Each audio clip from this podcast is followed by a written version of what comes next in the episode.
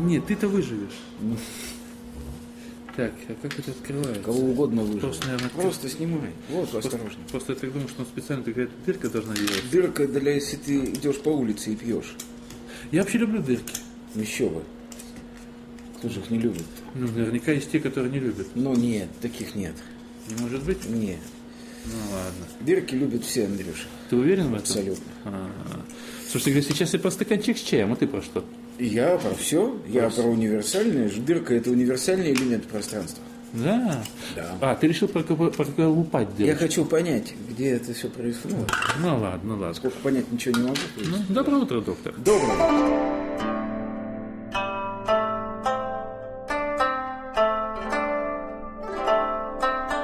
Вот, чокнемся по смастливым Да, да. Слушай, мы как уроды. Бумажными. Да, мы как уроды. Все течет, все меняется. Два года мы ничего не говорили, и за это время умерло почти все, где мы когда-то сидели. Да. Вместо них открылось всякое говно. Да. Вот, и мы А сейчас по большому счету ничего не изменилось. Ничего не изменилось. Ну, вот видишь. Ну, одно говно, другое изменилось. Конечно. Ну и всё. Господи. Всё Собственно, меняется. я думаю, что в тысячу э, каком-нибудь 115 году два человека, сидя в степи у костра, Ага. могли записывать, если бы у них тогда были записывающие устройства, все то же самое, что записывали мы в 2000-х годах. Ну, Так, И мало что изменилось бы. А Правда? что вообще в этом мире может измениться? Ничего. Я вот помню, тысячу лет назад сидели мы с тобой, как раз вот было что-то, по-моему, вот недавно как раз произошло вот рождение Христа и все остальное. Мы как раз обсуждали это дело, не помнишь? Нет, Нет, да. не помню. Тысячу лет нашел. назад нашел, да? Вот как она То есть чуть меньше двух тысяч лет назад это Да, было. да. И тогда было то же самое, и Экклезиаст об этом, как ты знаешь, говорил. Ну да. действительно. На самом деле, вот я сейчас вот смотрю, очень много последнее время, кстати, это отражение находит в фильмах, в каких-то литературных произведениях, очень много сейчас разговоров, воспоминаний о советской власти происходит. Да, ностальгических. А ты знаешь разных на самом деле, но э, иногда даже аналитических, потому что, знаешь, вот народилось же практически уже выросло целое поколение, которое совершенно не, Не застало- знает Да, абсолютно, не знает. И э, я регулярно наблюдаю, причем э, мне это интересно, только что закончился московский кинофестиваль, М, да, да, и я да, на да. нем даже смотрел один фильм, где вот наша реальность, скажем так, да, вот ре- реальность, наша э, активная реальность отразилась именно вот в художественном фильме. Там э, весь фильм наполнен диалогами, причем там три молодых человека, они до- достаточно молодые, в пределах 20 лет, вот, и они постоянно ведут с кем-то диалоги. Один ведет диалог, как говорится, со своим деканом, который из него вымогает взятку, вот, э, декан в прошлом бывший партийный работник, э, тоже университета, по-моему, еще что-то такое.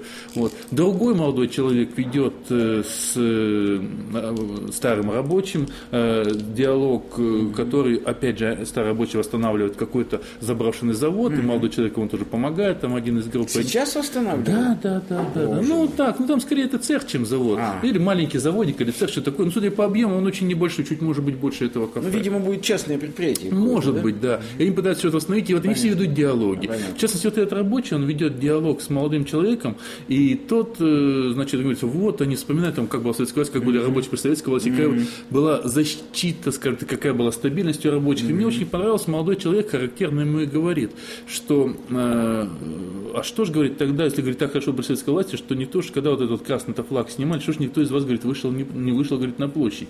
На что ему, и, кстати, играет Юрий Назаров, этого э, рабочего, Хороший актер. он да. молодой хороший актер, он сам по себе, если знаешь, человек, в принципе, довольно-таки сторонник красной вот этой вот идеи. Он постоянно всех передачах говорит. И по большому счету он играет там самого себя.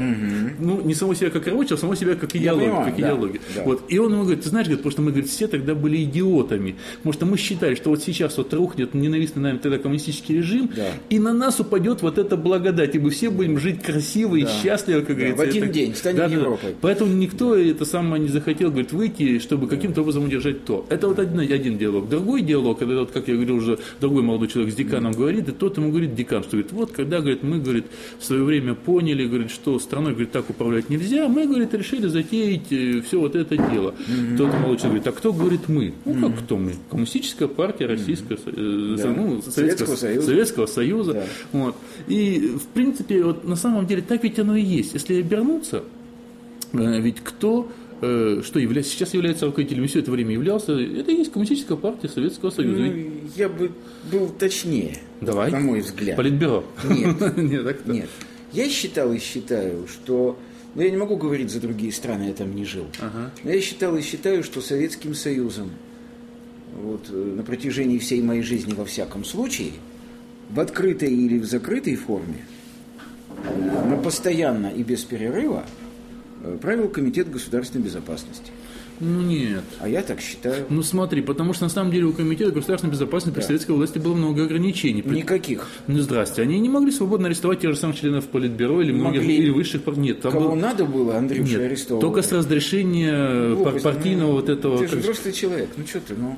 Нет, Ну, существовал, перестань. существовал более высший, скажем так, над ними орган, Кто который... Как же он назывался-то вот этот комитет? Комитет партийного контроля? Да, да, да, да, да. Без его разрешения никакого Да ну разрешения невозможно было. Комитетом партийного контроля командовал господин Долгих.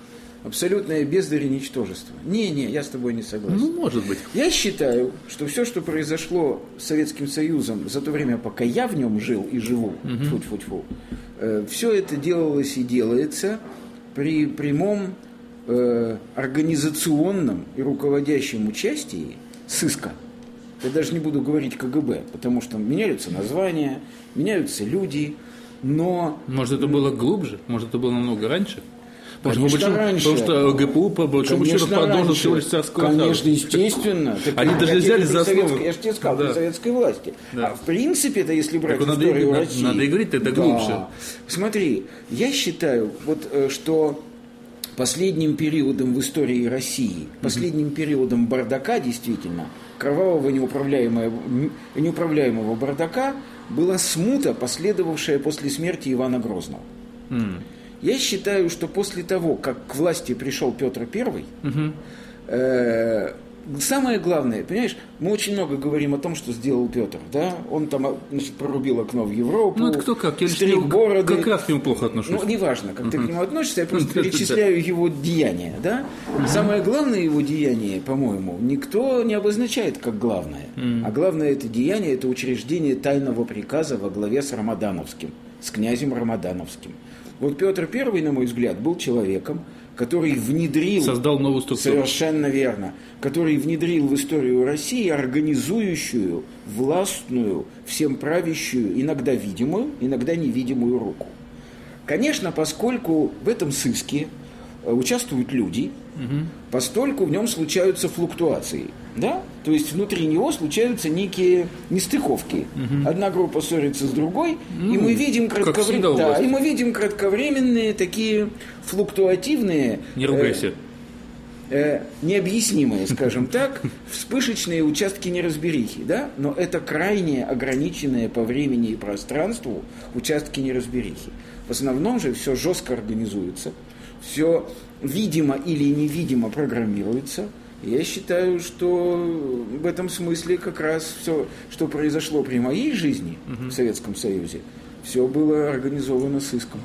Мне, например, очень смешно, когда говорят, что Жуков арестовал Берию. М. Никакой Жуков Берию бы не арестовал, если бы новые структуры сыска его к этому не подтолкнули, не попросили его об этом, мягко говоря, и не следили бы за всеми его поступками. Юра, я тебя перебил, на самом деле. Перебей. Секундочку. А знаешь почему? Потому что я вчера слушал «Ухо Москвы», Да. вот, и там днем была передача очень интересная про Павлика Морозова. Мутман вел ее, забыл Я кем. видел на сайте, я просто не посмотрел. Очень интересно. То есть, в принципе, тема там хорошо известна, Да, но конечно. впервые меня, знаешь, что заставило задуматься? Потому что, на самом деле, много же на эту тему разговоров было и так далее.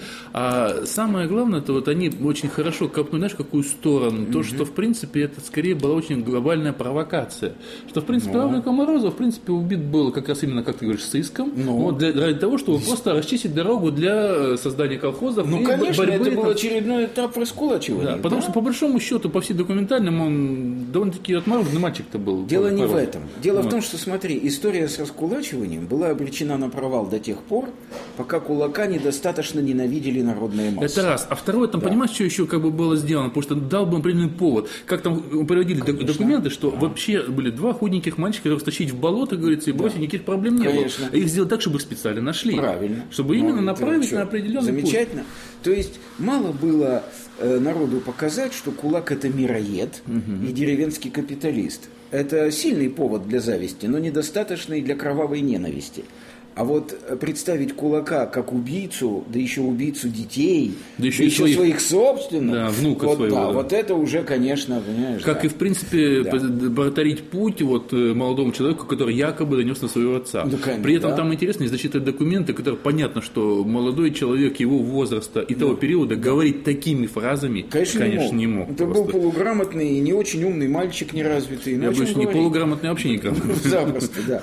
Поэтому, да нет, нет, я тебе вот еще раз говорю, что если под этим углом посмотреть на историю нашей великой Родины, начиная вот, э, так сказать, с эпохи Петра Первого, да, то как бы открываются глаза, на мой взгляд, на очень многие вещи. Я вообще горячий сторонник, ты знаешь, я горячий многолетний сторонник теории заговора. Я конспиролог, да, я это очень люблю и считаю, что никто не способствует так сильно укреплению теории заговора, как тот, кто высмеивает эту теорию. Да? Вот как только мне говорят, ну, это конспирология, я сразу вот в лице этого человека, главного конспиролога не Агент, вижу. агент. Совершенно верно. Вот. Поэтому я считаю, что не зн- я, так сказать, еще раз хочу сказать, я подозреваю, что это касается не одной России и ни одного Советского Союза, да? Я подозреваю, что точно такая же история происходит в любой другой стране мира. Ну да. На самом деле. Ты смотрел фильм По «Приют розы»? А какой? «Приют розы». Нет. Нет. Есть потрясающий, старый, старый, потрясающий фильм двухсерийный «Приют розы». Найдем, Можно я в посмотрим. двух словах? Нужно. Да? Значит, идея такова, что на самом деле, на самом деле, все разведки всех стран работают в тесном контакте друг с другом. Да? И этот контакт дошел до того, что эти разведки организовали где-то в Швейцарии такой дом, избу, которая называется «Приют Розы». Что это за «Приют Розы»? Любой разведчик, принадлежащий к любой разведке, как имеет право укрыться в этом доме, если он ранен, истощен и не имеет средств к существованию и преследуем. Этакий клуб. В этом доме его вылечат, окажут ему помощь и поддержку, и как только он станет на ноги, он обязан покинуть этот дом. Но пока он в этом доме, в приюте Розы, никто не имеет права поднять на него руку. И там создается такая ситуация в этом фильме, что одновременно в приюте Розы оказываются раненые, истощенные и преследуемые разведчики враждующих стран. Германии, Советского Союза, Польши, Франции. Ну и в ковчег прям. Совершенно верно. И весь фильм, по сути, посвящен их выяснению отношений. И в ходе этого выяснения отношений выясняется, что все разведки на самом деле работают в тесном комплоте, в тесном содружестве по единому плану, и между ними, собственно, никакой ненависти профессиональной вражды нет. И Тут можно небольшую Да. вклиночку, Ну, но это же конечно. неудивительно. Вот смотри, когда начался вот эти вот, э, скажем так, натянутые отношения с Украиной, ведь не прерывались отношения между спецслужбами Украины Они и и не России. Потому что вроде бы политические и Конечно. даже народные отношения натягиваются, того- а эти продолжают работать все Так равно. кто все делает? Они все и делают. Ну, Ну, они же всё и У делают. вас есть доказательства. Конечно, есть. Конечно, есть. Я всегда, знаешь, вот когда мне говорят, докажите, я говорю, а вы докажите мне, вот, например, что существует оборотная сторона Луны. Человек смотрит на меня и говорит, ну как же, есть фотографии? Я говорю, фальсификация. Он говорит, ну как же спутник летал? Я говорю, сказки. То есть, понимаешь, человек очень легко поставить, вот, так сказать, в тупик, да? Никто из нас не проводил личный опыт, в результате которого сам убедился, что дважды два равно четырем. Это не значит напомнил. Да. мне напомнила вот э, самая любимая присказка э, антирелигиозная советских времен. То есть космонавты летали, Бога не видели. Да, совершенно верно. Ты понимаешь, то есть, э, на- значит, так сказать, никто из нас, я вот хочу повторить, это важно, да, не присутствовал лично в этом спутнике, который облетал обратную сторону Луны. Никто сам лично не производил опыт, из которого следует, что дважды два четыре. Мы все поверили дядям и тетям в школе, которые говорят нам, что дважды два четыре, у Луны есть оборотная сторона, и вода замерзает, превращается в лед при нуле градусов. Можно также продолжить, что то, что на самом деле Земля вращается вокруг Солнца, Совершенно- что противоречит тому, что я вижу Абсолютно, своими глазами. Совершенно верно. Это И точно 25% населения Российской Федерации, как ты знаешь по последнему вопросу, уверены, что Солнце вращается вокруг Земли.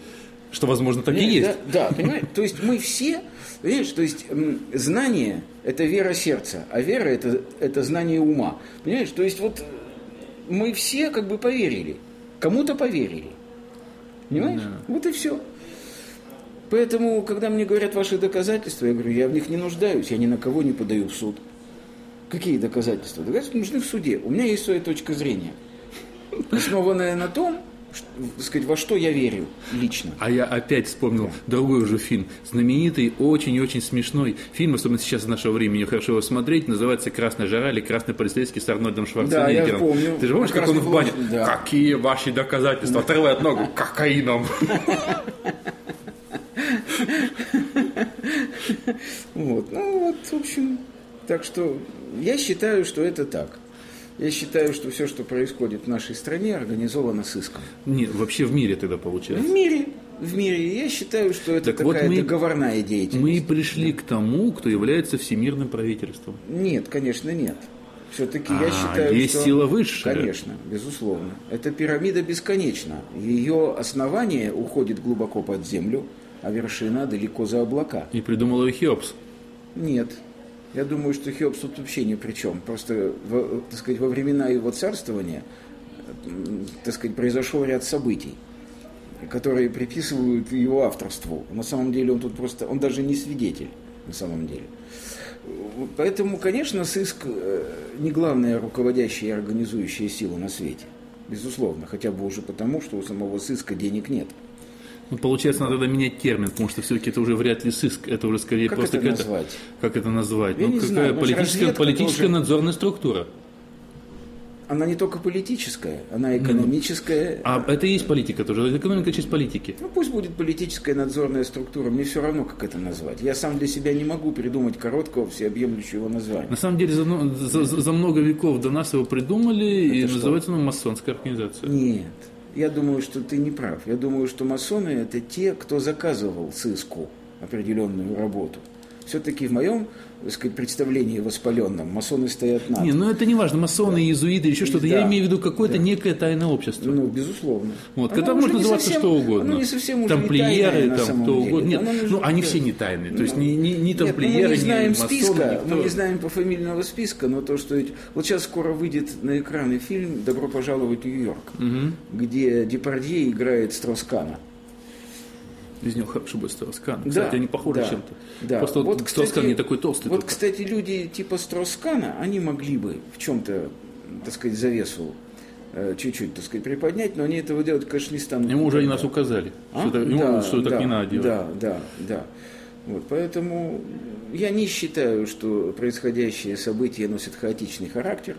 Я считаю, что все строго организовано и структурировано. Другое дело, еще раз хочу сказать, что во всякой структуре время от времени появляются флуктуации. То есть поведение любой, сколь угодно строго организованной системы, иногда выходит из-под контроля. Почему это происходит, никто не знает.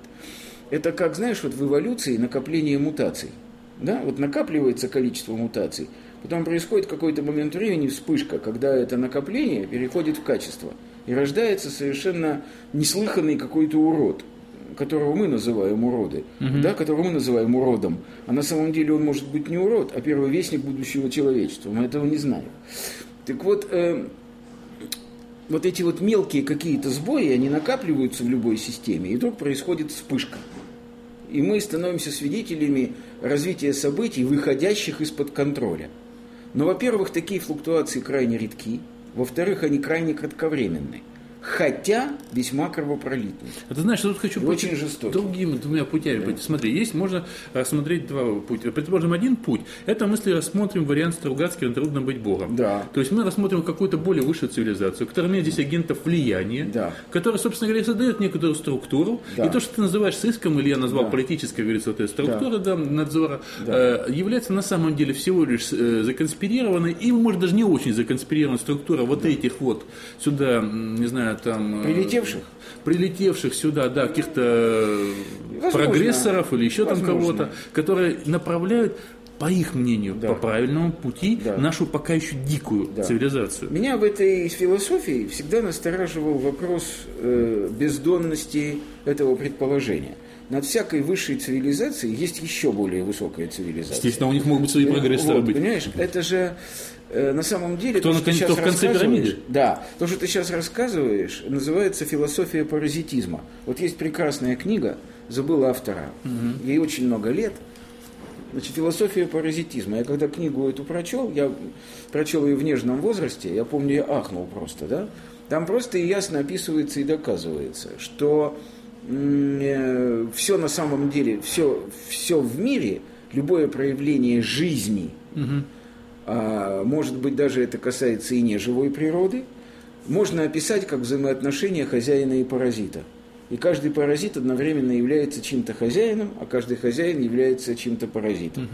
Понимаешь, это бесконечно. Но при этом все равно да. должно быть где-то начало. Потому что кто-то и вот каким-то образом вот, откуда должно начаться. Вот в этом и кроется Бог. То есть это вот, понимаешь, момент первотолчка. Когда мне говорят, что природа сама по себе содержит в себе первотолчок, я смеюсь.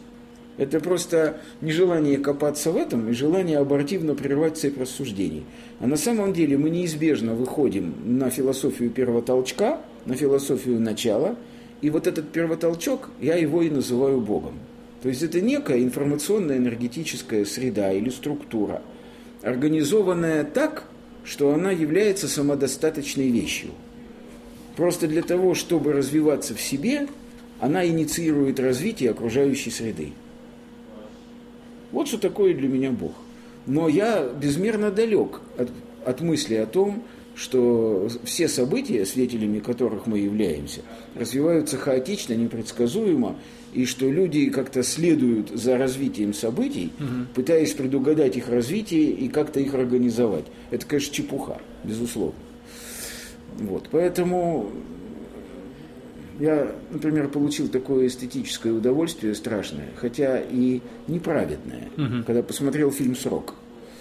Почему неправедное? Неправедное? Неправедное, ну потому что это было злорадство. А-а-а. Я испытал чувство глубокого злорадства. Понимаешь, то есть все мои смутные догадки относительно нашей российской оппозиции после просмотра этого фильма... А у тебя были сомнения какие-то? Слушай, это были не сомнения. Но ты понимаешь, я тебе скажу, не знаю, свойственно ли это чувство тебе, мне оно свойственно вполне. Я думаю, тебе оно тоже свойственно. Я очень не люблю самого себя, когда я начинаю плохо думать о людях. Понимаешь, я врач, я видел всякое, да, и я знаю, что такое человек. Но в ту минуту, когда я вспоминаю об этом, Андрюш, угу. мне становится нехорошо. Прости меня, зачем мне плохо думать? Просто надо воспринимать такие, какие они есть. Я понимаю, я понимаю но я не люди настолько, как люди. Окей, я не настолько велик, чтобы постоянно держать себя в руках. И насколько я знаю жизнеописание Булгакова, он тоже не всегда держал себя в руках. Ну да. То есть всякий раз, когда в нас, э, когда в нас, так сказать, превалирует разум, мы говорим то, что ты говоришь. Ну, Булгаков взрослел, судя по его произведениям, и повзрослел он окончательно перед самой смертью только. Ну, Может, поэтому и умер, потому что повзрослел окончательно, потому что ему уже больше ничего делать. Знаешь, лучше пусть я буду жить, но останусь ребенком. А-а-а. Мне не хочется взрослеть с методом, так сказать, Булгакова. Вот. Поэтому, понимаешь, вот я очередной раз испытал такое нехорошее чувство, такого злорадства, когда посмотрел этот фильм. И всякий раз, когда вот я вижу, как мне кажется, да, вот когда я вижу э, такие мелочи, на которые никто внимания не обращает. Вот, например, господин Лавров позавчера, угу. в пятницу, да, он сказал такую фразу, он сказал, что, ну да, мы, конечно, мы никогда и не скрывали, что украинские сепаратисты прислушиваются к нашему мнению. Угу. Как будто бы вообще это можно было скрыть. Нет, нет, смотри, он же, понимаешь, да, угу. это невинная фраза. Абсолютно. Да? Что за ней скрывается? За ней скрывается признание того, что все, что происходит сейчас на Украине, в ее юго-восточной части, угу. организовано, так сказать, российской разведкой. Ну, ну как-то, мне кажется, это просто признание очевидности называется. Ну, естественно. Ну, а почему он это сделал? Ну, потому, видимо, что уже как бы она дальше не имеет смысла молчать. Ну, наверное, стоит еще ждать тогда ответного шага от Америки.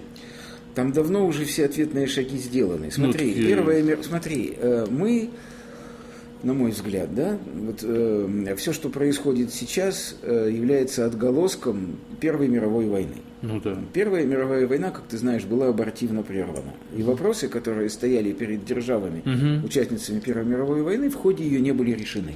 Из-за этого возникла Вторая мировая война, которая тоже ничего не решила.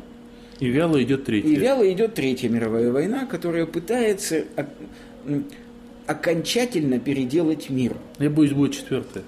Может, не, реш, не решит третье. Это не исключено. Потому что Это и- и на самом деле их будет войн очень много. Знаешь почему? Потому что с развитием цивилизации мы отходим от прямого от решения прямого решения прямых конфликтов. Вот в чем дело. Начинаем их решать именно вяло, а вяло оно решается постепенно затухает. Это знаешь, как, как рана, которая не залечивается, Ну а постоянно да. чуть-чуть подживет, а потом Потом начинает снова нарывать. накрывает, да. Да. Ну да. Ну, в конце концов, вот Первая мировая война начала всю эту бучу, и пока она не закончена, эта буча.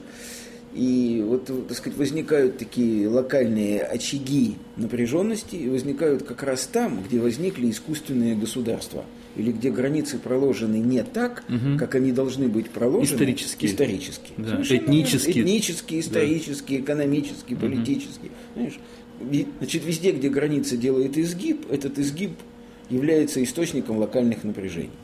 Ну, Это Ближний Восток, пожалуйста. Это Украина тебе, пожалуйста. Однозначно. Да? Это последствия этих Это политических действий все- большевиков да, абсолютно. Да, да. Этих же очагов очень много. Да. Вот. Потом, если даже все там как-то замирится на границах бывших советских республик, в чем я сомневаюсь, но даже если это все как-то, ну, так сказать, утихнет на время, да, возникнет колоссальная проблема с Китаем, который совершенно справедливо с его точки зрения полагает, что граница, э, так сказать, э, значит, с Россией, да, и с Монголией, она проложена не там, где должна быть проложена. Тут мы вспомним еще Японию. Обязательно вспомним, мы всех вспомним. То есть это... Поименно вспомним всех, кто поднял руку. Вот, поэтому, но все это, я еще раз хочу сказать, не носит ни в коем случае случайного характера. Абсолютно не носит. То есть это, грубо говоря, некая шахматная игра вот этого, игра. вот этого тайного общества. Ну, да. Я, не- я уже не думаю, что... Понимаешь, вот я, например, не хочу даже знать их фамилий. А это и нам не не хочу поможет. видеть их лиц. Мне это совершенно ничего не даст, понимаешь? Э, Я просто знаю, что существует там, ну, как мне представляется, 23 семьи. Почему 23? Потому что число это непростое. Вот. Существует 23 семьи, которые в основном определяют все эти вещи. Не они, а их капиталы, я так скажу. Да?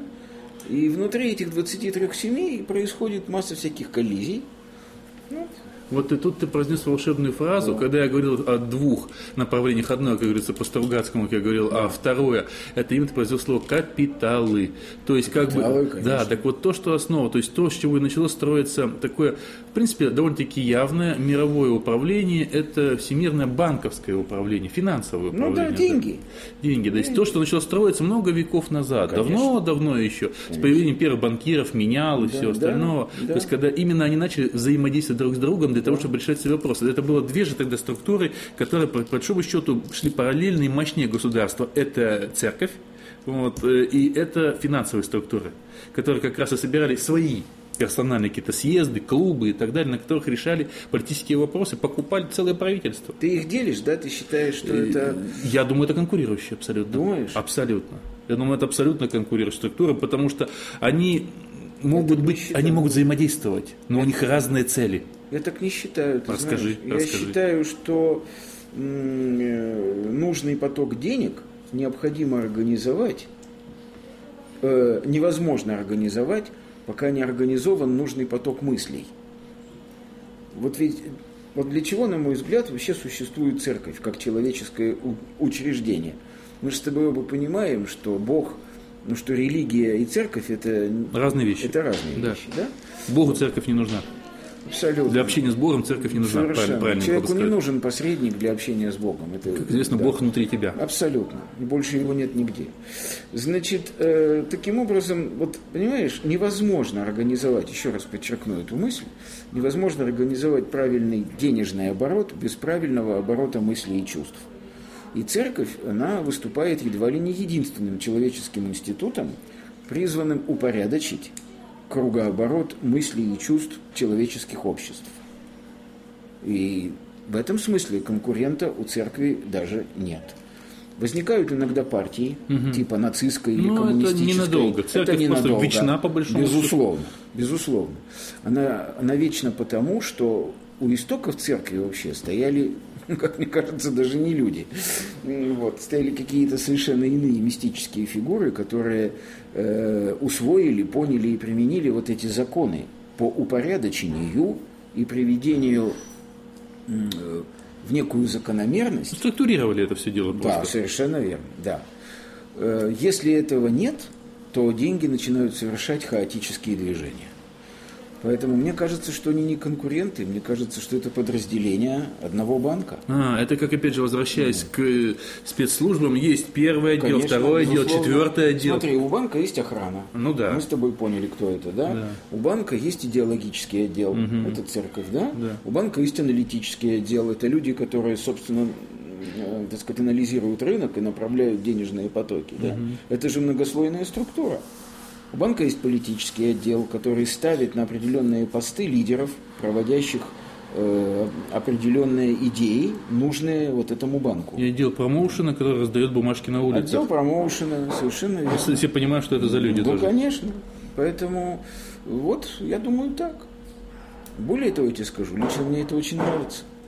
Я, Ну да. например, был бы в ужасе, если Потому бы... что это порядок некий. Ну, конечно, я был бы в ужасе, если бы казалось, прости, что мы м, просто находимся на уровне динозавров и зависим от падения метеорита на Землю какого-то. Ну, ты Понимаешь, что природе нужно было сделать, Андрюша, чтобы совершать революцию в животном мире? Ты только вдумайся. 65 миллионов лет назад нужно было принести на Землю громадный кусок камня, И который- кинуть его в и этих, кинуть в этих его животных. место. В этих животных Да. кинуть его. Ты понимаешь, какие-то, прости, похолодания, потепления, какие-то вирусные инфекции, то есть черти что. Много Человеческое общество функционирует по другим законам. Оно не ждет милости от природы. Вот тогда то, что ты называешь природой, и были здесь созданы агенты влияния, Ну да. которые структурированно, конечно, навели порядок. Ну да, ну я и говорю, ну это агенты влияния, конечно. Да, просто они не Того, кого ты называешь природой. Почему? Потому что природа на самом деле это нечто большее.